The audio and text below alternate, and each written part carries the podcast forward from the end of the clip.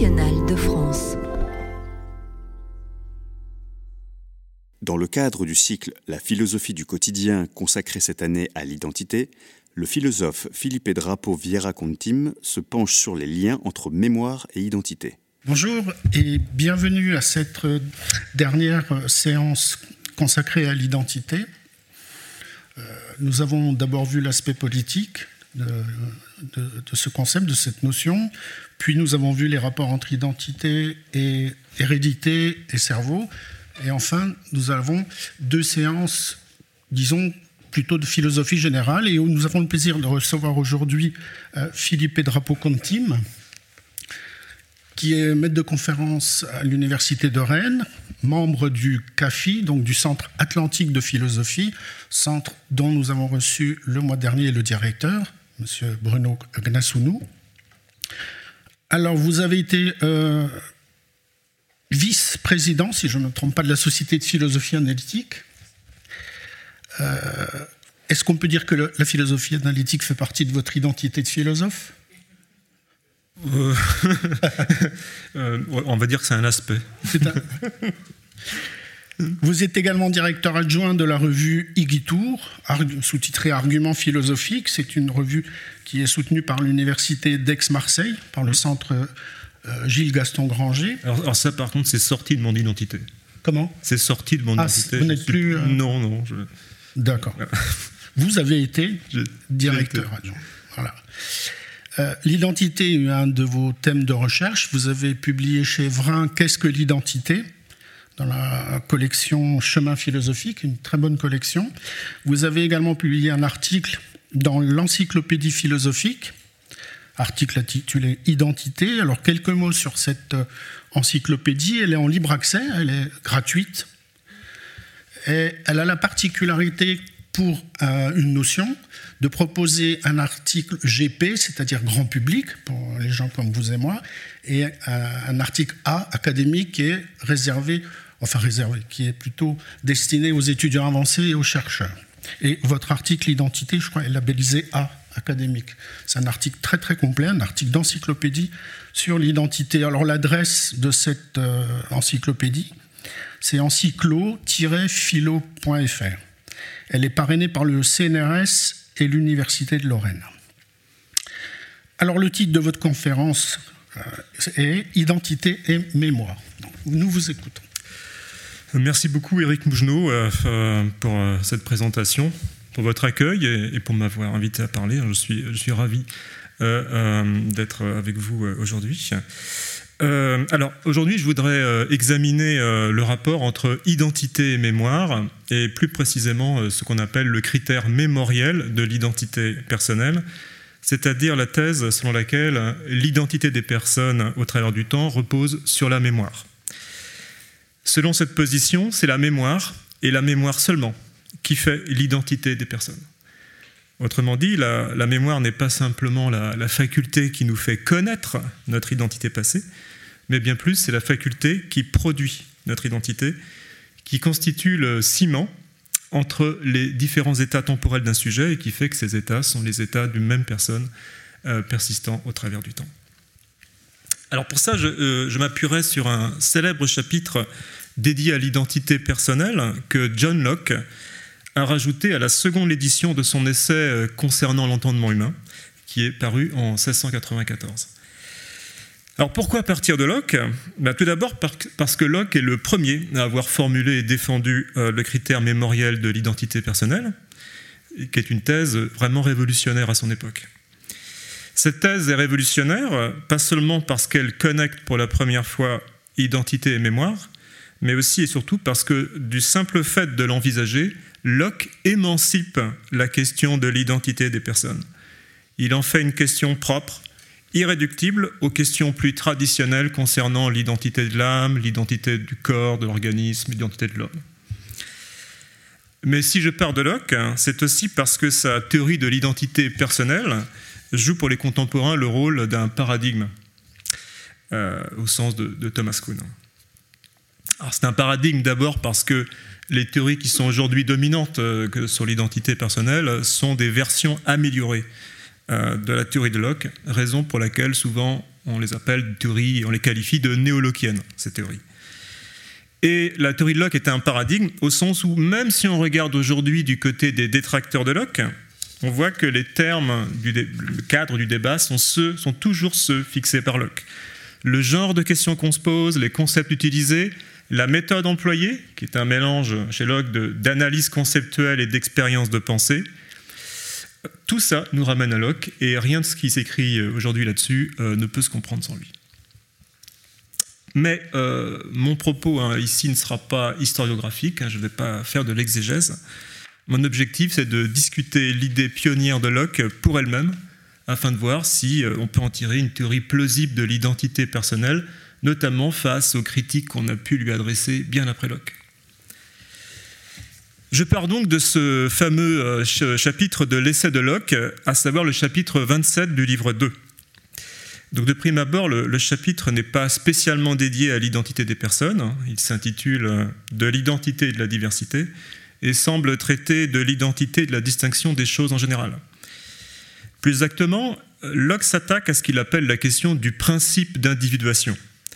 Et au XVIIe siècle, dans la bouche d'auteurs comme euh, Hobbes, euh, Locke ou Leibniz, cette question consiste à se demander quels sont les critères d'identité synchronique et diachronique des objets.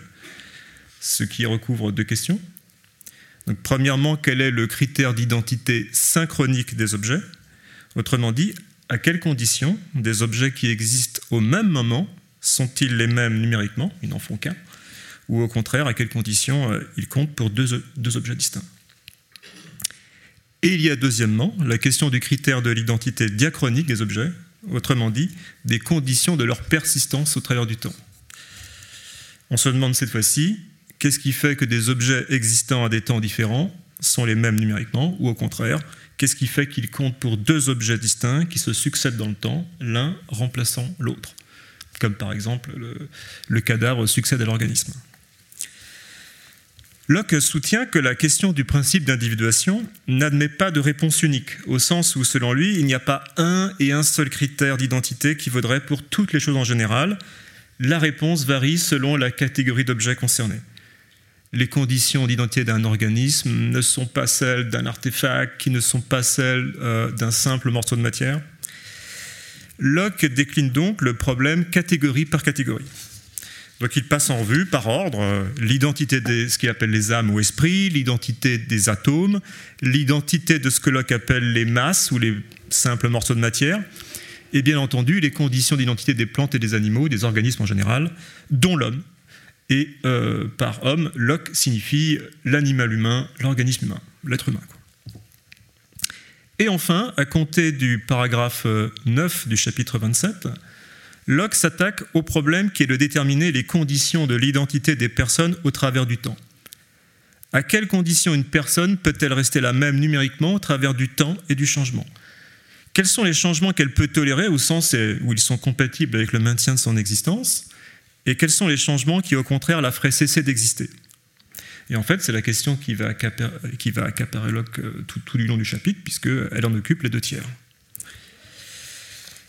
Alors, indépendamment de la, réponse de Locke, on peut déjà remarquer que le simple fait que Locke fasse une place à part entière à la question de l'identité personnelle est déjà en soi une position très forte. En effet, d'entrée de jeu, Locke considère que la question de l'identité de la personne est une autre question que celle de l'identité de l'homme au sens de l'être humain. Selon lui, se demander qu'est-ce qui fait que je suis la même personne que cet enfant qui a existé par le passé, ce n'est pas du tout la même chose que de se demander qu'est-ce qui fait que je suis le même homme que cet enfant passé. Autrement dit, d'emblée, Locke en trouve la possibilité que l'identité des personnes ne se réduise pas à l'identité de l'organisme humain. Et à la question du, donc du, critère de l'identité personnelle, Locke répond, répond en avançant une thèse révolutionnaire. Le critère de l'identité personnelle repose dans la mémoire et dans la mémoire seulement, de rien d'autre. Donc comme, comme Locke, j'insiste sur le seulement ou sur le rien d'autre, car pour lui, il n'y a pas d'autres conditions qui contribuent à notre identité, par exemple la permanence de l'âme ou la continuité de l'organisme. La mémoire est le seul critère. Autrement dit, pour qu'un sujet A existant maintenant soit la même personne qu'un sujet B ayant existé par le passé, il faut et il suffit que A puisse se souvenir en première personne des actions, pensées et expériences passées de B. C'est ça le critère euh, mémoriel de l'identité personnelle. Alors, avant de détailler ce critère, euh, euh, il y a un point important à clarifier. Lorsque Locke affirme que la mémoire est le critère de l'identité personnelle, il entend dire que la mémoire est un critère constitutif de notre identité, pour reprendre les mots de Locke.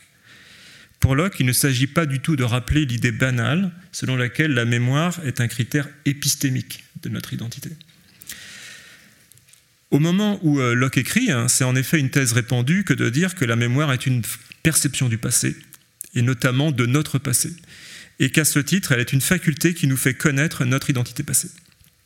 Donc si Socrate se souvient à la fin de sa vie d'avoir sauvé Alcibiade à la bataille de Petit-Dé, bah, ce souvenir est pour lui une source de connaissance du passé.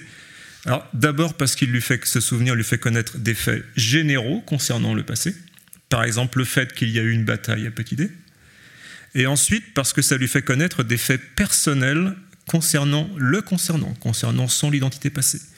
Le fait qu'il a été ce valeureux soldat qui a sauvé Alcibiade. Donc, vu sous cet angle traditionnel, la mémoire contribue à répondre à, la question plus générale à quoi reconnaît-on une même personne au travers du temps? Mais cette question de la réidentification des personnes, aussi intéressante soit-elle, est une question épistémologique et ce n'est pas le genre de question dont parle Locke ici. Locke ne se demande pas d'abord comment sait-on qu'une personne présente est la même qu'une personne passée? Il se demande qu'est-ce qui fait qu'une personne présente est la même qu'une personne passée. Ce à quoi Locke répond, bah, c'est la mémoire qui fait notre identité, et c'est une thèse très forte, puisque euh, ça signifie que tant que Socrate ne se souvient pas en première personne des actions du valeureux soldat à Petit D, alors il n'est pas ce soldat. Il n'a jamais combattu à Petit D, et ce soldat est quelqu'un d'autre que lui. Euh, maintenant qu'on euh, a clarifié ce point, euh, on peut décomposer le critère, je crois qu'il est utile de décomposer le critère loquien en deux thèses, parce que ce sont des thèses qui sont indépendantes l'une de l'autre, hein, dans la mesure où elles, n'ont pas les mêmes conséquences et où elles ne reposent pas du tout sur les mêmes arguments. Première thèse, Locke affirme que la mémoire est une condition suffisante de l'identité personnelle. Autrement dit, si un sujet A est capable de se souvenir en première personne des actions, pensées, expériences passées de B, alors A est la même personne que B. Deuxième thèse, Locke affirme cette fois-ci l'implication converse de celle qu'on vient de voir, qui impliquait mémoire implique identité. Là, c'est l'inverse. On dit cette fois-ci que la mémoire est une condition nécessaire de l'identité personnelle. Autrement dit, si A est la même personne que B, existant à un temps antérieur, alors A doit être capable de se souvenir en première personne de B. Autrement dit, si pas de mémoire, alors pas d'identité. Ça implique que si une personne est victime d'une amnésie euh, massive et définitive, alors cette amnésie marque littéralement la fin, la mort d'une personne, celle dont on a oublié le passé, et le commencement, la naissance d'une nouvelle personne qui est vierge de souvenirs maintenant, faisons la conjonction de ces deux thèses. On obtient le critère loquien qui consiste à dire que la mémoire est une condition nécessaire et suffisante de l'identité personnelle. Alors, c'est là une conception euh, totalement inédite euh, de l'identité des personnes. D'abord parce que Locke fait reposer l'identité dans une relation, la relation de mémoire, X se souvient de Y, et non dans la permanence d'une propriété, d'une essence ou d'une substance.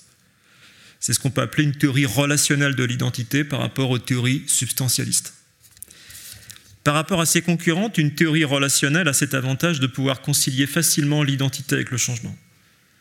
Ainsi, tel quel, le critère lockien autorise tout à fait qu'une personne puisse changer radicalement de propriété physique et même psychologique, et néanmoins rester la même numériquement, pourvu que la relation de mémoire soit conservée. Surtout, et c'est sans doute l'aspect le plus polémique euh, au moment où Locke écrit, le critère lockien ne fait pas reposer l'identité des personnes dans la permanence d'un substrat ou d'une substance, qu'elle soit immatérielle comme l'âme ou matérielle comme le corps. Et de fait, le critère de Locke renvoie dos à dos les deux grandes conceptions de l'identité personnelle qui dominaient à son époque. Euh, la première est ce qu'on peut appeler la conception dualiste à l'égard de l'identité personnelle. Selon cette conception, A est la même personne que B si et seulement si A et B ont la même âme. Ou par âme, il faut entendre une substance immatérielle, par exemple la substance pensante de Descartes. Selon ce critère, je suis la même personne qu'un enfant passé si et seulement si mes enfants présentes sont pensées, et sensations présentes sont réalisées dans la même âme que les pensées et sensations de l'enfant, qui étaient réalisées euh, de l'enfant. Bref, selon la conception dualiste, c'est l'identité d'âme qui fait l'identité personnelle, ce qui revient à réduire euh, les personnes aux âmes. Autrement dit, vous ne devez pas dire que si vous croyez à l'âme, vous ne devez pas dire j'ai une âme, mais je suis mon âme. La seconde position à laquelle Locke s'oppose est ce qu'on peut appeler la position euh, matérialiste ou plutôt animaliste à l'égard de l'identité personnelle. Donc selon cette position, a est la même personne que B si et seulement si A et B ont le même corps ou le même organisme. Et dans ce cas, c'est l'identité d'organisme qui fait l'identité de personne. Dans la terminologie de Locke, cela revient à réduire l'identité personnelle à l'identité de l'homme. Être la même personne, c'est être le même homme, le même animal humain. Cette position conduit donc à identifier les personnes directement aux organismes. Et là, de même, vous ne devez pas dire j'ai un corps, mais je suis mon corps. Et si je suis mon organisme, alors ça signifie que je commence à exister avec lui et que je cesse d'exister avec lui. Autrement dit, la personne que je suis, ben, elle doit commencer à exister dès la vie intra-utérine, hein, à compter du moment où, euh, les cellules de, l'ovule fécondé euh, ben, ne sont plus euh, totipotentes, qu'elles se différencient, qu'émerge un système immunitaire autonome. Et puis, euh, si ma personne, c'est mon organisme, eh bien, elle cesse d'exister avec mon organisme, c'est-à-dire à compter de la, mort cérébrale. Dualisme versus matérialisme à l'égard de l'identité personnelle, voilà les deux grandes positions que Locke renvoie dos à dos en affirmant que notre identité ne repose ni dans celle de l'âme, ni dans celle du corps, mais dans la mémoire. Et ce faisant, Locke désimbrique la personne à la fois de l'âme et du corps il tente de montrer que les personnes sont des entités sui generis, qui possèdent leurs conditions d'identité propres, la mémoire. Ce qui fait déjà entrevoir la possibilité, comme on qu'on verra plus loin, qu'une même personne puisse chevaucher ou persister à travers plusieurs corps ou plusieurs âmes successives. Donc les présentations euh, étant faites, euh, examinons donc d'un peu plus près le, critère euh, de Locke, thèse après thèse. Je vais commencer par vous lire euh, quelques extraits, en fait je vais réduire à deux peut-être, euh, du chapitre 27, dans lesquels Locke avance la première thèse qui compose son critère, à savoir la thèse selon laquelle la mémoire suffit pour faire l'identité personnelle. Locke martèle cette thèse car il est bien conscient qu'il s'agit de la partie de sa position qui est la plus novatrice et aussi la plus polémique, dans la mesure où certains de ses contemporains, comme Leibniz, sont prêts à lui accorder que la mémoire est une condition nécessaire de notre identité, mais certainement pas qu'elle en soit une condition suffisante. Donc Locke écrit ainsi euh, au paragraphe, euh, paragraphe 10, Si un être intelligent est capable de se répéter l'idée d'une action passée avec la même conscience qu'il en a eu la première fois et la même conscience que celle qu'il a d'une action présente, dans cette mesure même, il est le même soi personnel. La même conscience réunit ses actions éloignées au sein de la même personne. Et un peu plus loin, au paragraphe 16, on peut lire La simple conscience, aussi loin qu'elle peut atteindre, même si c'est à des époques historiques passées, réunit des existences et des actions éloignées dans le temps au sein de la même personne, aussi bien qu'elle le fait pour l'existence et les actions du moment immédiatement précédent. En sorte que tout ce qui a, tout ce qui a la conscience d'action présente et passée est la même personne à laquelle elles appartiennent ensemble. Dans ces passages, euh, Locke mobilise son néologisme de, consciousness, conscience. Par quoi Locke désigne l'acte de réflexion de mon esprit, qui fait que lorsque je perçois, je perçois aussi que je perçois, dit Locke. Autrement dit, le fait que chacun de mes états mentaux s'accompagne immédiatement du savoir que je suis dans cet état. Quand je vois, je sais que je vois, quand j'imagine, je sais que j'imagine, etc. Dans le premier extrait, Locke présente la mémoire comme une forme de co-conscience, une sorte de fusion entre deux consciences. Quand je dis je me souviens que je me promenais enfant dans les rues de Porto, il y a deux consciences. Il y a la conscience du sujet qui se souvient et qui aujourd'hui fait réflexion sur son état de souvenir. Et deuxièmement, il y a la conscience du sujet remémoré, celui qui est représenté en perspective dans le souvenir et qui autrefois faisait réflexion sur son expérience de promenade. Et parce que ces deux jeux sont pris en un unique jeu dans la co-conscience du souvenir, et que le jeu ne peut pas se dédoubler, selon Locke, il en résulte, selon lui, que ces deux sujets séparés dans le temps sont les états d'une même personne. Et donc, de la co-conscience du souvenir, Locke conclut que la mémoire suffit pour faire l'identité personnelle. Alors, son critère n'est pas encore complet, parce que Locke affirme ici que la mémoire suffit, mais il n'a pas encore ajouté qu'elle était nécessaire. Mais avant de poursuivre, il faut bien insister sur le fait que combien la, la, thèse de la suffisance de la mémoire est vraiment déjà une thèse très forte. Et pour ça, il faut garder euh, en tête ce que j'ai dit tout à l'heure, à savoir que euh, la mémoire est pour Locke un critère qui n'est pas épistémique, mais constitutif de notre identité. Donc Locke n'est pas en train de rappeler, euh, comme j'avais dit tout à l'heure, cette banalité que notre mémoire nous fait connaître notre passé. Par exemple, que mon souvenir de me promener enfant dans Porto me fait savoir maintenant que été un enfant me promenant à Porto. Locke soutient bien plus radicalement que tant qu'il n'y a pas de relation mémorielle entre moi maintenant et cet enfant passé, alors il n'y a pas d'identité entre moi et lui et je n'ai pas de passé. Et c'est le fait que j'ai maintenant le souvenir apparent d'avoir été cet enfant qui fait que j'ai réellement été cet enfant. Donc si on suit Locke, la mémoire semble avoir un pouvoir exorbitant, elle semble avoir le pouvoir de faire l'objet qu'elle représente. Du fait même que j'ai l'impression d'avoir été quelqu'un, je suis ce quelqu'un. Donc c'est ce qu'on pourrait appeler le, cogito loquien. Je me souviens, donc je suis le même. Autrement dit, la mémoire semble autoréalisatrice ou performative.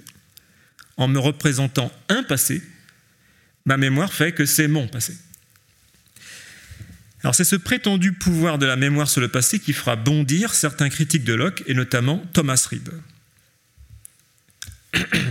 Thomas Reid rejette vigoureusement le critère locquien en arguant que cela conduirait à faire de la mémoire une faculté magique.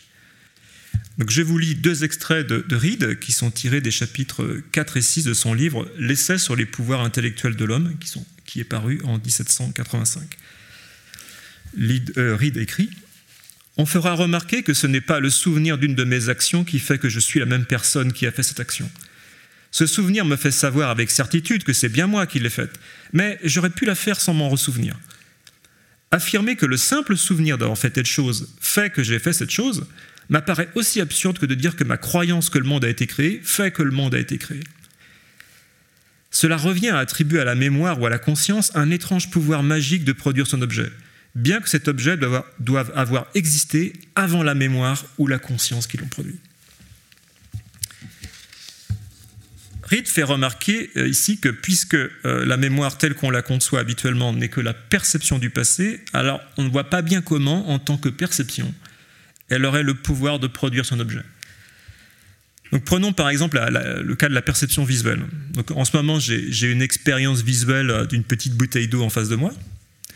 Il va de soi que euh, ce n'est pas mon expérience visuelle qui fait exister la bouteille. Au contraire, c'est l'existence de la, de la bouteille, indépendamment de la perception que j'en ai, qui permet de déterminer la nature de mon expérience visuelle. À savoir, est-ce que j'ai une perception visuelle authentique ou est-ce que j'ai une hallucination? De deux choses l'une, ou bien il existe réellement une bouteille en face de moi préalablement et indépendamment de l'expérience visuelle que j'en ai, et qui est bien telle que je me la représente et qui cause mon expérience visuelle, auquel cas mon expérience peut être qualifiée de perception visuelle authentique. Ou bien il n'existe aucune bouteille de ce genre, auquel cas mon expérience est une hallucination. Donc il faut donc qu'il existe un objet indépendant de mon expérience qui joue le rôle d'étalon de mes représentations et qui permette de faire le tri entre la vision authentique et l'hallucination. Et ce qui est vrai de la perception visuelle et aussi de la croyance, dirait Reed, est vrai aussi du souvenir. En ce moment, j'ai le souvenir apparent d'être poursuivi enfant par des taureaux lâchés dans les rues de Pamplune. Et la même question se, pose. Est-ce un souvenir authentique ou est-ce un faux souvenir, c'est-à-dire l'hallucination d'un passé Rin nous dit que pour trancher la question, il faut examiner mon passé et voir si dans mon passé il y a un fait d'identité déjà réalisé, indépendamment de mon souvenir apparent. Et deux choses l'une, ou bien cet enfant passé c'est moi, et mon souvenir apparent d'aujourd'hui dérive causalement de l'expérience de cet enfant, auquel cas mon souvenir apparent est un souvenir véridique ou authentique, ou bien cet enfant ce n'est pas moi, ou même il n'y a jamais eu ni d'enfant ni de lâcher de taureau ce jour-là, auquel cas mon souvenir apparent est un faux souvenir produit par mon imagination fantaisiste. Et donc on voit bien que c'est mon identité passée qui fait mon souvenir d'aujourd'hui et non l'inverse. Ce qui veut dire que mon identité passée ne repose pas dans la mémoire. Croire le contraire reviendrait, comme le dirait ici, à prendre ses désirs ou plutôt ses souvenirs apparents pour des réalités. Ce n'est pas parce que, comme Harlequin, j'ai le souvenir très vif d'avoir été l'empereur de la Lune que cela fait que jadis j'ai réellement gouverné un peuple sur la Lune. Alors que pourrait répondre un Lockeien aride qui formule cette objection 80 ans après la mort de Locke? D'abord, on récusera l'objection en arguant que non, le critère Lockeien ne conduit pas du tout à dire que la mémoire produirait entièrement son objet. Tout au plus, on peut dire qu'elle le produit en partie. Alors je m'explique. Lorsque je me souviens d'avoir été poursuivi enfant par des taureaux à Pamplune, le contenu de mon souvenir se décompose en deux contenus. Premièrement, il y a un contenu général, à savoir qu'il y a un enfant poursuivi par des taureaux à Pamplune. Et deuxièmement, il y a un contenu d'identité, le fait que cet enfant, c'est moi, FDC. En affirmant que la mémoire suffit à faire l'identité, le critère loquien conduit effectivement à dire que mon souvenir produit le fait d'identité, c'est-à-dire le fait que cet enfant, c'est moi, FDC. Mais le critère ne conduit pas à dire que le souvenir produirait le fait général qu'il y a eu un lâcher de taureau et un enfant poursuivi euh, dans, les rues de Pamplune ce jour-là. Ce fait général est un fait qui préexiste à mon souvenir. Pour que j'ai aujourd'hui mon souvenir, il faut auparavant qu'il y ait eu réellement dans le passé quelqu'un qui court dans les rues de Pamplune et un lâcher de taureau. Et ma mémoire ne peut pas fabriquer ce fait. Locke n'aurait donc aucun mal à rendre compte des faux souvenirs. Le souvenir apparent d'Arlequin qu'il a été l'empereur de la Lune est un faux souvenir car pour qu'il soit un souvenir, encore faut-il qu'il y ait au préalable le fait général qu'il y ait eu un empereur des Séléniens sur la Lune. Or, la mémoire produit de l'identité, mais pas à partir de rien. Il faut dans le passé un matériau préalable sur lequel la mémoire puisse s'exercer pour produire le fait d'identité. Il n'en demeure pas moins que dans cet extrait, Reed pointe effectivement une conséquence très singulière du critère de Locke. Locke est en effet conduit à admettre une asymétrie entre la perception visuelle ou les autres formes de perception et la mémoire. À la différence de la perception visuelle, la mémoire a ce privilège, selon Locke, d'être infaillible en matière de réidentification de soi. Au sens où, à partir du moment où il existe ce que j'ai appelé un fait général qui sert de matériau à la mémoire, la mémoire ne peut pas me tromper sur qui est l'objet de mon souvenir. En effet, dès lors qu'on affirme avec Locke que la mémoire produit l'objet qu'elle représente, à savoir le fait d'identité, alors il ne peut plus y avoir d'écart entre l'identité représentée et l'identité réelle. L'erreur de réidentification devient impossible dans le souvenir. Si j'ai le souvenir vif d'avoir été enfant poursuivi par des taureaux, alors personne ne peut venir me corriger mon jugement en disant Oui, il y a bien un enfant dont tu te souviens, ça c'est le fait général, d'accord mais tu te trompes en pensant que cet enfant c'était toi, cet enfant ce n'était pas toi, mais ton frère ou quelqu'un d'autre. L'erreur de réidentification est exclue. Si j'ai un souvenir qui porte vraiment sur un fait passé, c'est forcément mon passé et pas celui d'un autre. Car un souvenir est forcément mon souvenir. Je ne peux pas avoir un souvenir en première personne de l'expérience de quelqu'un d'autre. Un souvenir qui serait à la fois subjectif et impersonnel, comme si je me souvenais dans un autre. Pour reprendre la terminologie consacrée, on peut dire que les jugements de réidentification basés sur la mémoire sont immunisés à l'encontre de l'erreur d'identification. Et c'est seulement en ce sens étroit qu'on peut dire que la mémoire est infaillible pour Locke, en dépit de l'existence des faux souvenirs. Reste cependant qu'on n'a pas complètement répondu à l'objection de Reed. En effet, à la fin de l'extrait que, nous avons lu, euh, Reed soulève un autre problème, le fait que le critère lockien conduirait à une rétro-causalité ou une causalité inversée du souvenir présent vers l'identité passée, ce qui serait une absurdité au moins pour Reed. Alors pour faire apparaître le, problème, reprenons notre exemple. Dans le passé, donc, il y a un enfant poursuivi par les taureaux. Mais qui est cet enfant? Est-ce que c'est moi FDC Non. Il n'est pas encore identique à moi, car il faut attendre que moi FDC dans le futur, ça y est, je me souvienne en première personne de cet enfant. Effectivement, ensuite le temps passe, et voilà, maintenant, devant vous, je me souviens, je me souviens de l'enfant. Et alors, soudain, bah, le passé change, se métamorphose. Cet enfant dans le passé devient moi, FDC. Mais ceci semble dire que le souvenir présent produit l'identité dans le passé et modifie le passé après coup, ce qui serait un cas de causalité inversée. Le, présent rétroagirait sur le passé. C'est absurde pour lui. Mais là encore, je pense que Lockeien peut surmonter l'objection en répondant que le critère de, critère de Locke n'a pas cette, conséquence. Tel que je comprends Locke, la diffusion de l'identité par la mémoire va du passé au présent, elle remonte du passé au présent, de la cause à l'effet, et, non pas, elle ne descend pas du présent au passé. Ce qu'il y a dans notre histoire, c'est que dans le passé, il y a un enfant qui est FDC et qui court dans les rues de Pamplune. Et il y a aujourd'hui quelqu'un, un sujet, qui se souvient de FDC enfant. Et en se souvenant, l'identité de FDC remonte, pour ainsi dire, du passé vers le présent. Moi, qui parle en ce moment, j'hérite de l'identité de celui dont je me souviens. Donc la cause influe bien sur les faits, pas l'inverse. Donc voilà pour le premier euh, composant du critère lockien qui affirme que euh, la mémoire suffit pour faire l'identité personnelle. Mais Locke ne s'arrête pas là. Pour lui, il ne s'agit pas seulement de dire que la mémoire est une condition suffisante parmi d'autres, de notre identité, il s'agit de dire bien plus que c'est la seule condition. Alors pourquoi rajouter cette précision? Parce que Locke, je pense, s'attend à ce qu'on lui objecte que la discontinuité mémorielle est la règle dans la vie ordinaire des personnes. Nos vies se composent d'états qui souvent ne laissent aucune trace dans la mémoire. Or, dans des circonstances où il y a identité sans mémoire, il doit forcément y avoir un autre critère qui prend le relais, le, qui prend le relais de la mémoire pour faire notre identité. Typiquement, à l'époque, on dirait bah, la permanence d'une substance, l'âme ou le corps. Alors, parmi ces discontinuités mémorielles ordinaires, il y a d'abord l'oubli normal, par opposition à l'amnésie. Donc cet oubli qui fait que nous nous souvenons, mais pas trop, hein, euh, du moins pas, au point d'être des, des, hypermnésiques qui seraient accaparés par leurs souvenirs. Des études montrent que 80% de nos expériences sont un mois plus tard inaccessibles au rappel volontaire.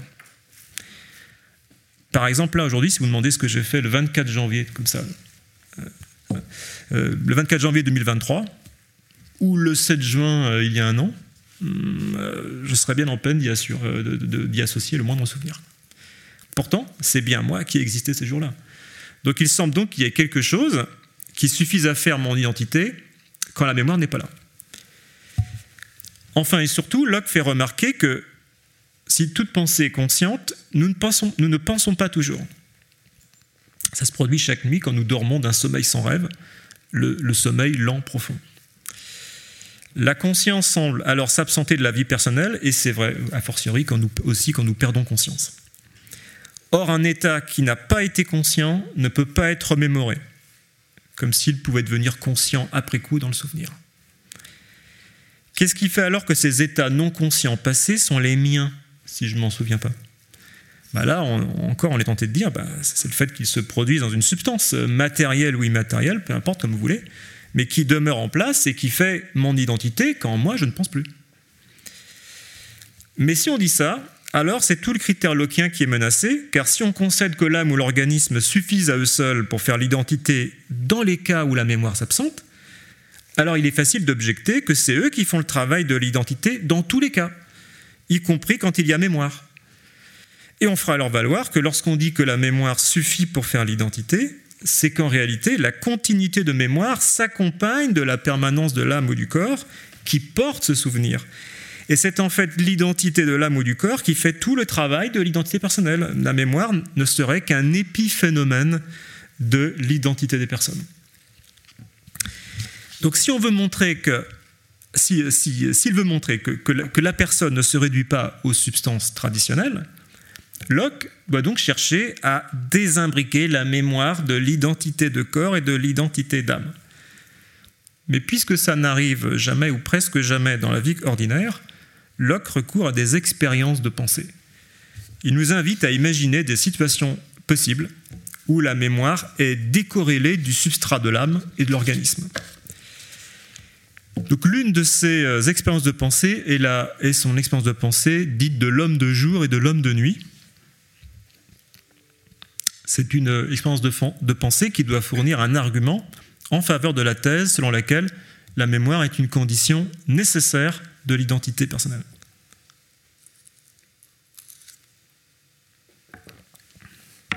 Je vous lis euh, le passage. Donc on est au paragraphe 23 du chapitre 27. Si nous pouvions supposer d'un côté deux consciences différentes, sans communication entre elles, mais faisant agir le même corps, l'une tout au long du jour et l'autre de nuit, la question ne se poserait-elle pas bel et bien de savoir, dans le premier cas, si l'homme de jour et l'homme de nuit ne seraient pas deux personnes aussi différentes que Socrate et Platon? Si vous faites en sorte que ces périodes de mémoire et d'oubli alternent régulièrement avec le jour et la nuit, vous aurez deux personnes avec le même esprit matériel, comme vous aviez précédemment deux personnes avec un seul et même corps. En sorte que le soi n'est pas déterminé par une identité ou une différence de substance dont il n'a aucune assurance, mais uniquement par l'identité de conscience. Alors, brodons un peu sur l'exemple de Locke, et donc imaginons la situation suivante. Un homme mène une vie en apparence normale jusqu'au jour où, S'étant couché, disons, vers 22 heures, il se réveille deux heures plus tard, sans avoir aucun souvenir de sa vie passée, comme s'il commençait à exister tout de nouveau. Hein. Il serait, l'impression qu'il se réveille dans, dans le lit, la maison de quelqu'un d'autre. Donc une fois passée la surprise, l'homme de nuit, appelons-le comme ça, va qu'à ses occupations de noctambule, et au petit matin, vers 6 heures, l'homme de nuit se recouche, et l'homme de jour se réveille deux heures plus tard, avec le sentiment d'avoir bien dormi, et sans avoir aucun souvenir de ce qui s'est passé durant la nuit. En revanche, euh, il a le souvenir de s'être couché tôt la veille, il se souvient de toute sa vie diurne passée. La journée passe et, le soir, l'homme de jour se couche, comme tous les soirs, vers 22 heures. Et de nouveau, deux heures plus tard, l'homme de nuit se réveille, avec le sentiment d'avoir dormi tout le jour. Il n'a aucun souvenir d'une vie diurne, mais il a en revanche des souvenirs très précis de sa nuit passée, et il reprend ses activités nocturnes là où il les avait laissées et ainsi de suite. Locke fait appel à nos intuitions. Comment devrions-nous décrire une telle situation? Et Locke est catégorique. Selon lui, notre intuition nous dit qu'il y a ici deux personnes qui alternent dans un même corps et dans une même âme. L'homme de jour a le même corps et la même âme que l'homme de nuit, mais ce n'est pas la même personne. On a donc identité de corps, identité d'âme, mais pas d'identité personnelle.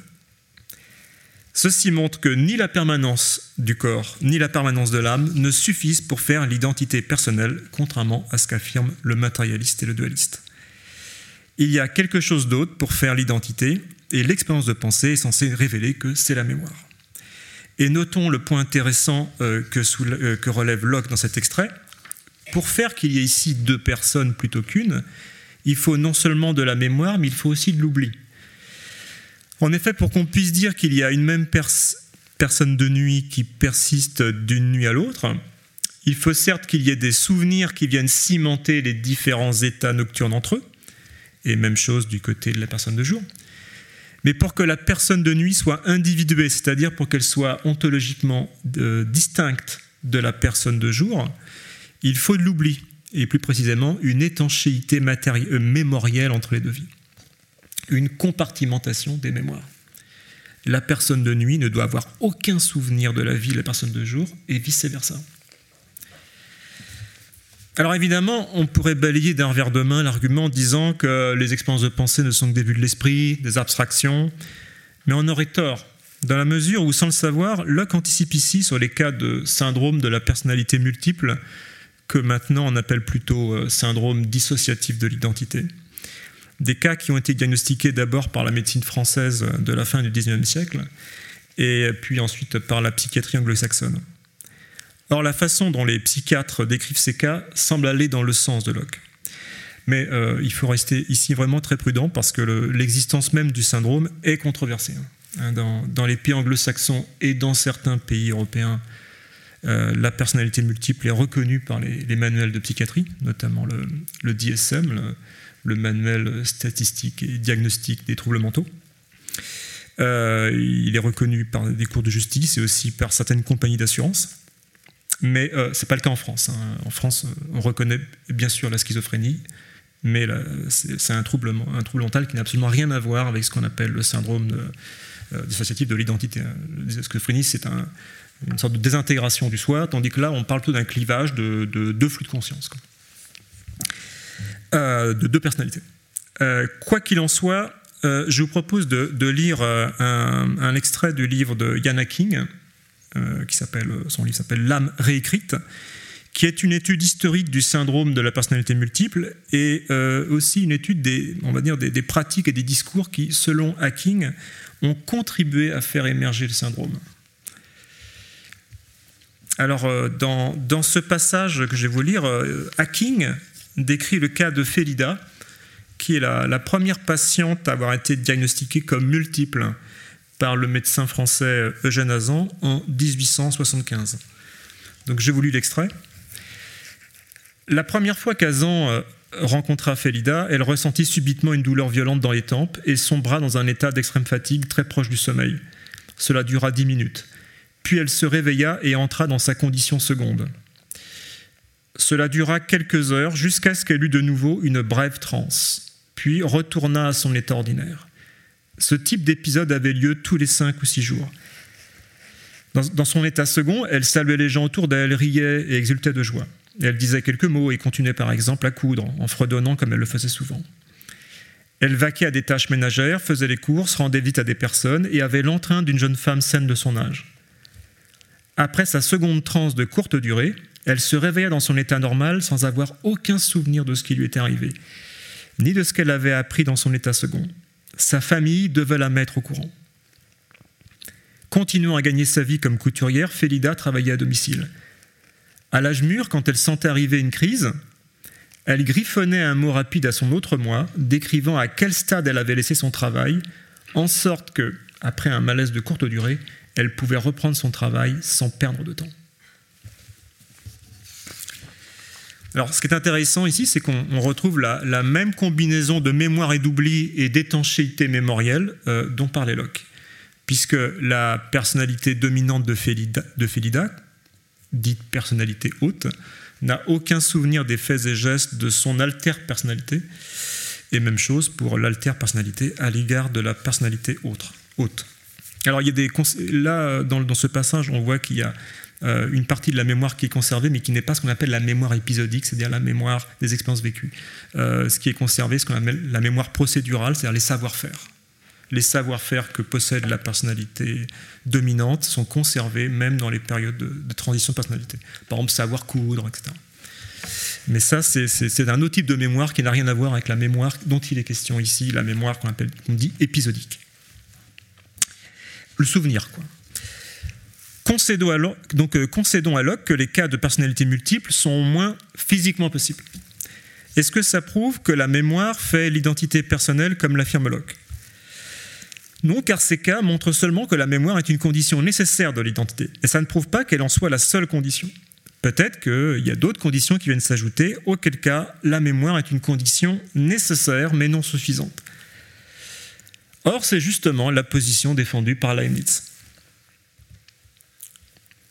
À la différence de Locke, Leibniz soutient en effet que l'identité personnelle obéit à deux conditions. Il faut premièrement la mémoire, comme le dit Locke, mais il faut aussi en plus, deuxièmement, la permanence de l'âme. Donc si l'une des deux conditions vient à manquer, par exemple la mémoire dans les cas de personnalité multiple, alors il n'y a pas d'identité personnelle, mais ça ne montre pas que la mémoire suffit à faire l'identité personnelle. L'identité d'âme est aussi requise selon Leibniz, qui sur ce point reste fidèle à la tradition. Il ne s'agit pas pour lui de détacher la personne de l'âme substantielle.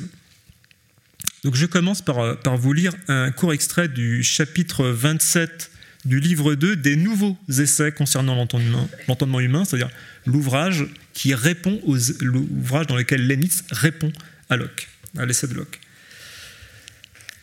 Pour ce qui est du soi, dit Leibniz, il sera bon de le distinguer de l'apparence du soi et de la consciosité. La consciosité, c'est la, le, mot conscience n'existe pas à l'époque et donc euh, chacun y va. Euh, les auteurs sont un peu, ils savent pas comment traduire consciousness de, euh, de, Locke. Donc la traduction, là, Leibniz est francophone, francophile, il écrit en, français directement et donc il dit consciosité, c'est sa traduction de consciousness, traduction française de consciousness. Donc il sera bon de le distinguer de l'apparence du soi et de la consciosité. Le soi fait l'identité réelle et physique, et l'apparence du soi, accompagnée de la vérité, y joint l'identité personnelle.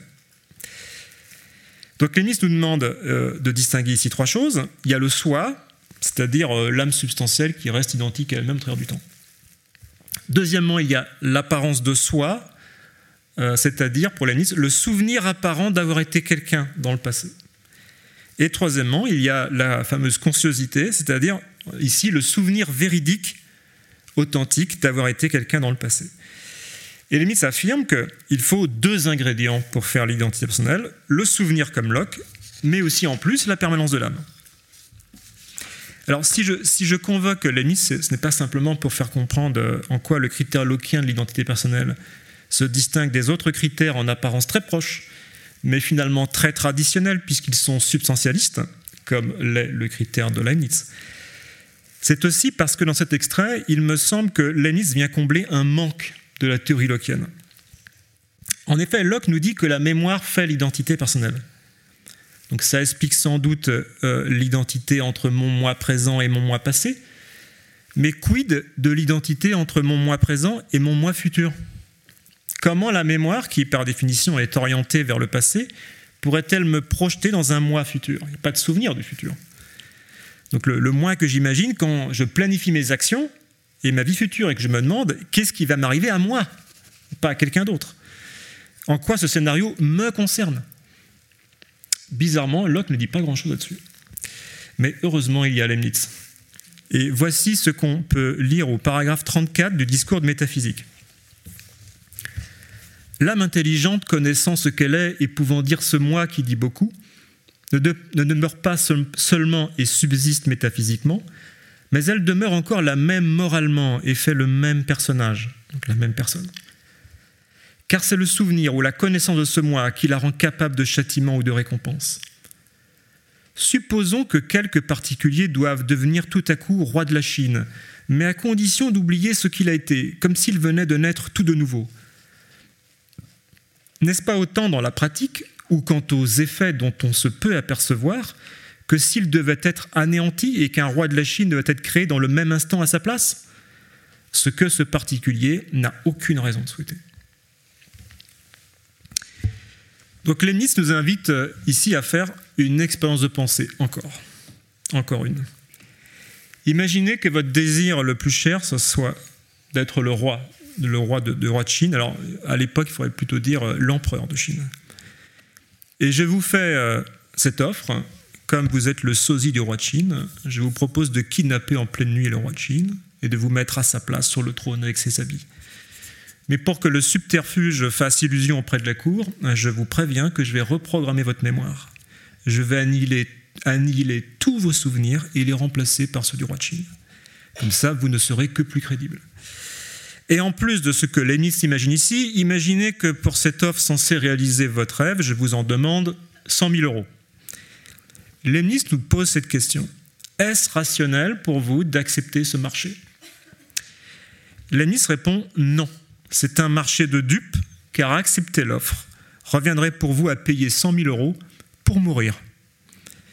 Et oui, parce que celui qui va se réveiller sur le trône n'aura aucun souvenir de votre vie. Et donc, ça ne sera pas vous puisque vous disparaîtrez avec vos souvenirs. Ça sera donc quelqu'un d'autre. Mais qui alors? Tout dépend de ce qu'on estime être le bon critère. Selon le critère de Leibniz, celui qui se réveillera sera une nouvelle personne chimère, qui ne sera ni vous, car il n'aura pas vos souvenirs, et qui ne sera pas non plus le roi de Chine, car il n'aura pas son âme, mais la vôtre. Mais selon le critère de Locke, celui qui va se réveiller, c'est encore et toujours le roi de Chine, à qui vous avez donné votre corps et votre âme. Pour Locke, on n'a donc pas greffé en vous les souvenirs du roi de Chine, c'est bien plutôt qu'on a greffé votre corps sur la personne du roi de Chine. Vous êtes le donneur, pas le receveur, et en plus vous devez payer pour ça. Quelles que soient les, divergences entre Locke et Leibniz, l'intérêt de l'expérience de, de, pensée de Leibniz est de montrer comment la mémoire permet paradoxalement de projeter notre moi dans le futur je serai celui qui se souviendra d'avoir été moi. Cela étant, on voit que Locke ne peut pas se contenter de montrer que la mémoire est nécessaire à notre identité, comme il l'a fait avec l'expérience des multiples, car ce genre d'argument est parfaitement compatible avec une conception substantialiste de l'identité personnelle à la Leibniz, comme on vient de le voir. pour désimbriquer la personne des substances traditionnelles, Locke doit donc fournir un argument supplémentaire qui montre que la mémoire suffit pour faire notre identité. Donc, faute de temps, je m'en tiendrai ici à l'un des, arguments avancés par Locke en faveur du caractère suffisant de la mémoire. Et cet argument part là encore d'une expérience de pensée, la fameuse expérience de pensée euh, du prince et du savetier. Donc je vous lis euh, l'extrait. Si l'âme d'un prince, en portant avec elle la conscience de sa vie passée de prince, venait à entrer dans le corps d'un savetier et à s'incarner en lui à peine celui-ci abandonné par son âme à lui, chacun voit qu'il serait la même personne que ce prince et comptable seulement de ses actes. Mais qui dirait que c'est le même homme? Je sais bien que dans la façon de parler ordinaire, la même personne et le même homme représentent une seule la même chose. Il n'empêche que, quand nous recherchons ce qui fait le même esprit, le même homme ou la même personne, il nous faut fixer dans notre esprit les idées d'esprit, d'homme et de personne, et ayant décidé en nous-mêmes ce que nous entendons par là, il ne nous sera pas difficile de déterminer quand il y a identité. Donc Locke imagine qu'il existe un riche prince et un pauvre savetier, et que par une mystérieuse opération, on détruise l'âme qui est liée au corps du savetier, et on la remplace par l'âme du prince, avec tous les souvenirs du prince. Et on suppose que par ailleurs, le corps du prince est détruit à l'issue de l'opération, quelqu'un se réveille, qui a donc le corps du savetier, mais avec les souvenirs du prince. Maintenant, la question cruciale, que sont devenus le prince et le savetier d'origine? Donc première option, on dit que le prince n'a pas survécu et que le savetier existe toujours, mais qu'il est devenu amnésique. Il a perdu tous ses souvenirs personnels et possède à la place des faux souvenirs, et plus exactement les souvenirs d'un autre, les souvenirs du prince. L'esprit du savetier serait, pour ainsi dire, parasité par la mémoire du prince. Dans cette option, cette première option, l'opération est donc une grève de souvenirs. Deuxième option, on dit que le savetier n'existe plus. Il a cessé d'exister au moment même où tous ses souvenirs ont été anéantis, mais le prince, lui, a survécu. Il survit dans le corps du savetier. Donc celui qui se réveille, c'est donc le prince et non le savetier, mais le prince se réveille dans le, le corps du savetier. Selon cette option, personne n'est parasité par les souvenirs d'un autre. Il n'y a pas eu grève de souvenirs, mais grève de corps. On a greffé le corps du savetier sur la personne du prince. Alors laquelle de ces deux réponses est la bonne? Selon Locke, nos intuitions plaident pour la seconde réponse, c'est-à-dire la, greffe euh, de corps. On a donc affaire ici à un scénario inverse de celui de l'homme de jour et de l'homme de nuit. Dans le scénario vu tout à l'heure, on avait identité de corps, identité d'âme, mais différence de personne, en raison de l'absence de mémoire. Ici, c'est l'inverse, on a différence de corps et identité de personne en raison de la présence de la mémoire. L'homme qui se réveille n'a pas le même corps que le prince passé, mais nous avons l'intuition que c'est bien la même personne, et ça montre selon Locke que la mémoire suffit pour faire notre identité. Alors évidemment, euh, on pourrait dire que tel que est formulé, euh, l'expérience de pensée du prince et du savetier ne permet pas d'établir que la mémoire suffit pour notre identité, dans la mesure où l'homme qui se réveille euh, dans l'histoire a non seulement la mémoire du prince, mais il a aussi l'âme du prince. Et, donc un dualiste pourrait objecter que c'est la permanence de l'âme et non la mémoire elle-même qui fait l'identité personnelle. Mais un peu plus loin, dans le chapitre 27, Locke imagine une version de son expérience de pensée euh, une autre version dans laquelle euh, les souvenirs migrent non pas d'un corps à l'autre, mais d'une âme à l'autre. Et là encore, on a l'intuition qu'une même personne chevauche deux âmes successives. Donc maintenant, additionnons euh, l'argument des, personnalités multiples et l'argument du prince et du savetier. Par le premier argument, la mémoire est une condition nécessaire de l'identité personnelle, et par le second, elle est aussi une condition suffisante. Euh, conclusion, l'identité personnelle repose dans la mémoire et seulement dans la mémoire. Donc voilà pour euh, deux grands arguments en faveur du critère locien, euh, parmi d'autres que je n'ai pas le temps de mentionner, et qui font que la théorie locienne est, est aujourd'hui aussi populaire. Néanmoins, Locke nous lègue aussi un certain nombre de problèmes qui ne discutent pas ou peu, et c'est là-dessus que je voudrais terminer. Tous ces problèmes sont la déclinaison d'un même problème général, celui de l'amnésie. C'est un problème pour Locke, car par définition, l'amnésie est l'état d'une personne qui ne, se souvient pas de son passé. Or, l'idée d'amnésie sonne comme une contradiction pour un Lockeien. En effet, ou bien il n'y a vraiment plus de lien mémoriel entre moi et une vie passée, auquel cas, en vertu du caractère nécessaire de la mémoire, ce n'est pas ma vie passée.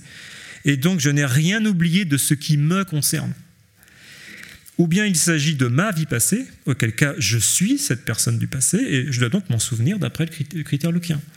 Mais on ne peut pas, selon le critère loquien, avoir à la fois identité et oubli. Alors l'amnésie est-elle vraiment un problème pour Locke? Alors, pas vraiment dans l'écrasante majorité des cas d'amnésie, car généralement les amnésies sont partielles. Elles ne portent que sur quelques événements ponctuels entourant l'épisode du traumatisme et dans la plupart des cas, elles ne sont pas définitives, dans la mesure où elles sont suivies d'une récupération progressive de la mémoire épisodique. Donc Locke euh, peut parfaitement euh, ajuster son critère de sorte à tolérer des amnésies ponctuelles, pourvu qu'il y ait entre moi maintenant et ma vie passée un nombre suffisant de connexions mémorielles. Donc ce qu'il faut en fait euh, pour tester le critère de Locke, c'est le confronter à une amnésie radicale, au sens où elle serait premièrement massive, elle porterait non pas sur les événements ponctuels, mais sur un pan entier de vie. Et deuxièmement, elle serait définitive, irréversible. Alors, est-ce qu'il y a des cas d'amnésie de ce type? Oui, mais ils sont vraiment rarissimes. Hein. Les, cas avérés euh, euh, reconnus par la, médecine se comptent sur les doigts de deux mains. Euh, il y a les cas assez connus de Henry Mollison, Ken Cochrane, Benjamin Kyle. Euh, mais je trouve qu'avant de, chercher à tester la, théorie lockienne sur des cas extraordinaires d'amnésie, je pense qu'il vaut mieux d'abord se tourner vers les formes ordinaires de l'oubli, qui mettent déjà la théorie lockienne en grande difficulté. Et donc euh, j'en retiendrai ici euh, deux, formes. Il y a premièrement le phénomène de l'amnésie infantile, et deuxièmement ce qu'on appelle la non-transitivité de la mémoire. Alors, premier, premier, problème, d'abord, celui de l'amnésie infantile. Alors, c'est un fait bien connu, hein, que nous sommes généralement incapables de nous souvenir euh, de, notre enfance en deçà de nos trois ans. L'âge de deux ans étant euh, considéré comme la limite vraiment infranchissable de nos souvenirs. Or, c'est curieux que Locke euh, n'en parle pas dans le chapitre sur l'identité, puisque Locke est médecin de formation et qu'il est intrigué, comme euh, beaucoup d'auteurs de son époque, hein, par, euh, par l'amnésie infantile. Phénomène qu'il décrit dans le chapitre 10 du livre 2 de son essai, chapitre qui est justement consacré à la mémoire. Donc on sait que dès l'âge de 4-5 ans, hein, les enfants ont une mémoire épisodique fonctionnelle et qu'ils sont même capables d'ébaucher des récits assez sophistiqués de leur courte vie. Pourtant, on observe que vers 6-7 ans, euh, les enfants perdent brutalement le gros de leur mémoire épisodique. Euh, une, fois adultes, cette perte de mémoire, enfin, cette perte définitive, hein, donne l'impression de, buter sur le mur des, souvenirs de nos 4-5 ans, un mur en deçà duquel on n'arrive pas à remonter, et non pas du tout euh, l'impression d'un affadissement graduel des souvenirs en remontant vers les plus anciens. Ça, c'est ce que prédisait la théorie aujourd'hui révolue euh, qui expliquait l'amnésie infantile comme euh, simplement une usure euh, des traces mnésiques parce que les enfants n'étaient pas assez attentifs, donc ils ne marquaient pas assez leurs souvenirs et donc ils s'usaient avec le temps. Si c'est ça, on devrait avoir l'impression, phénoménologiquement, dans notre mémoire, que les, souvenirs s'affaiblissent. Alors c'est pas ça, hein. il y a plutôt une espèce de mur. donc, donc aujourd'hui, l'une des hypothèses qui prévaut pour expliquer l'amnésie infantile est purement neuronale. Hein. c'est l'une des hypothèses. Hein. Les, souvenirs d'avant nos 3 ans ne s'usent pas avec le temps. ils ne sont pas non plus refoulés. Euh, pour euh, évoquer une autre théorie, mais ils sont purement et simplement détruits en raison d'une réorganisation des structures de l'hippocampe, qui est le siège cérébral de la mémoire épisodique, dans la période de 6-7 ans. Donc l'amnésie infantile, c'est une amnésie radicale, car elle est massive et surtout définitive. C'est comme si nous, buvions tous l'eau du l'été à l'âge de 6-7 ans. Or, la mémoire est une condition nécessaire de notre identité selon Locke, donc, euh, on devrait dire que, selon son critère, que nous n'avons jamais été des enfants de 3 ans, puisque nous n'en avons aucun souvenir. Nous devrions tous être plus jeunes que notre organisme. Si votre corps est âgé de 50 ans, alors la personne que vous êtes est en réalité âgée de 47 ans. Car avant vos 3 ans, il y a bien quelqu'un, mais ce n'est pas vous. Et on devrait dire qu'on n'a jamais été en première année de, classe de maternelle, qu'on n'est jamais né d'une femme, etc., etc. Autant de conséquences absurdes du critère loquien, du moins si on le prend à la lettre. Mais l'amnésie pose un problème encore plus sérieux, car à en croire Thomas Reed, encore lui, ce n'est pas seulement que le critère de Locke semble avoir des conséquences contre-intuitives, celles qu'on vient de voir, mais pire que ça, il semble conduire à des contradictions. Alors le problème est que l'oubli fait que la mémoire, ou du moins la relation se souvenir en première personne de, est une relation qui n'est pas transitive. Le fait que A se souvienne de B et que B se souvienne de C n'implique pas que A se souvienne de C. Or, l'identité est transitive. Si A est identique à B et si B est identique à C, alors A est identique à C. Donc si Locke veut fonder l'identité personnelle sur la mémoire, alors il faut que la relation fondatrice, la relation se souvenir de, ait les mêmes propriétés formelles, la même transitivité que la relation qu'elle fonde, l'identité. Or, ce n'est pas le cas, on vient de le voir, et cette divergence de propriétés formelles des deux relations crée alors aussitôt des contradictions. Donc, je vous lis in extenso le, passage tiré de, de l'essai de Thomas Reed où Reed pointe cette contradiction. De cette doctrine, donc le critère mémoriel de l'identité personnelle, il s'ensuit tout aussi nécessairement une autre conséquence que M. Locke n'a, selon toute vraisemblance, pas perçue. À savoir qu'un homme peut être et au même moment ne pas être la personne qui effectua une action particulière. Supposez qu'un brave officier ait été fouetté lorsqu'il était un écolier pour avoir dérobé des fruits dans un, dans un verger.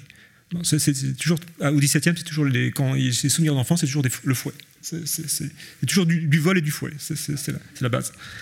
Donc, euh, il se souvient d'avoir été fouetté étant enfant, qu'au cours de sa première campagne, il ait réussi à prendre un étendard à l'ennemi, et qu'à un âge plus avancé, il ait été fait général. Supposez également, ce qui est dans l'ordre du possible, que lorsqu'il prit l'étendard, il était conscient d'avoir été fouetté à l'école.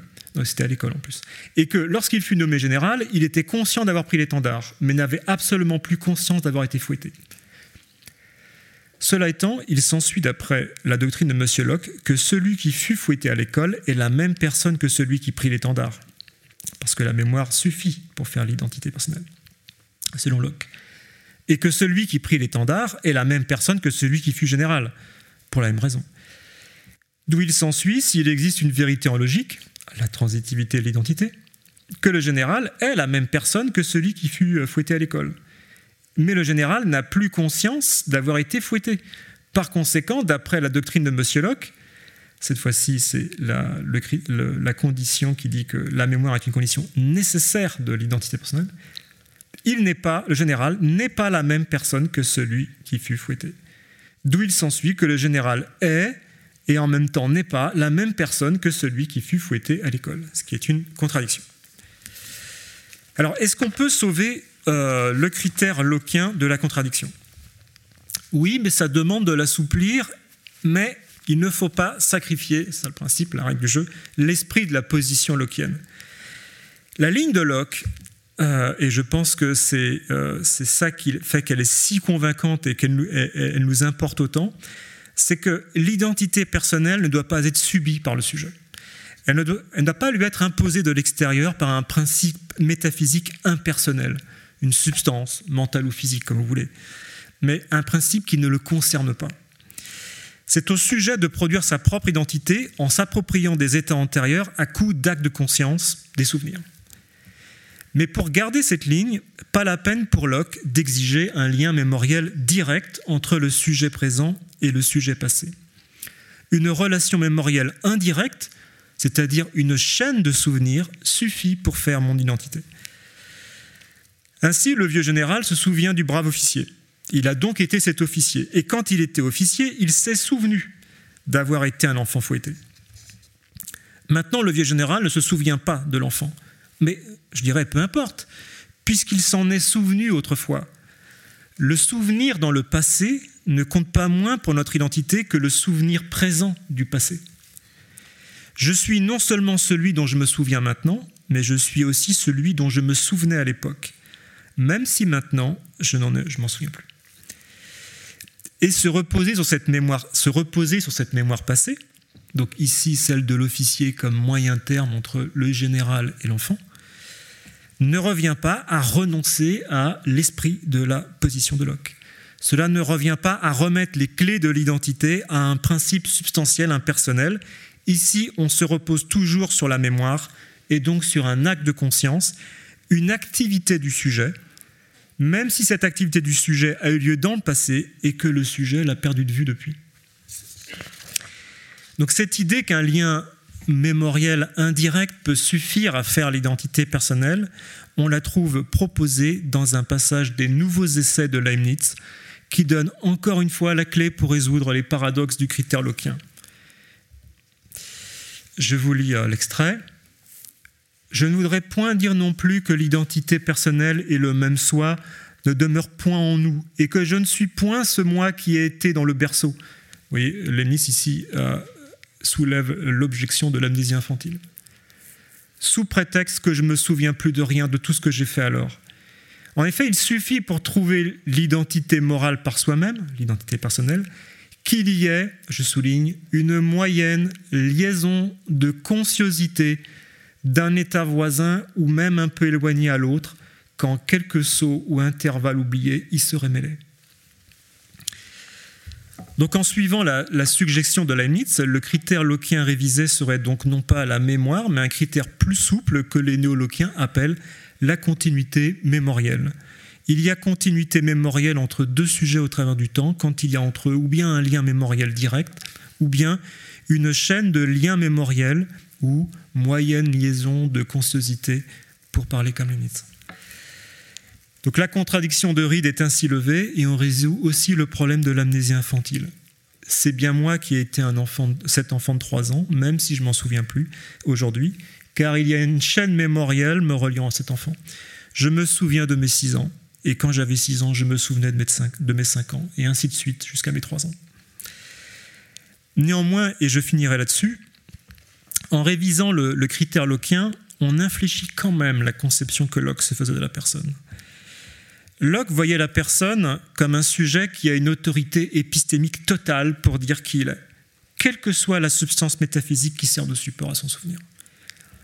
Or, le critère lockien révisé montre qu'on ne pourra pas tout garder de ce projet, de cette position de Locke. Oui, mon identité n'est pas subie, mais faite par ma mémoire. Oui, ma mémoire, on peut concéder qu'elle est infaillible au sens où si elle me donne à voir une vie passée, alors c'est forcément ma vie passée. Mais non, mon identité n'est pas transparente à moi-même dans la mémoire.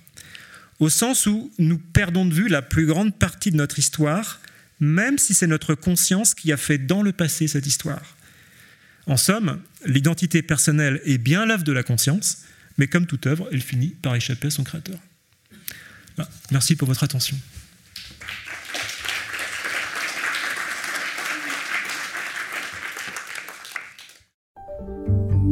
D'écouter un podcast de la Bibliothèque nationale de France. Retrouvez les conférences, rencontres et créations de la BNF sur toutes les plateformes de podcast ainsi que sur le site bnf.fr.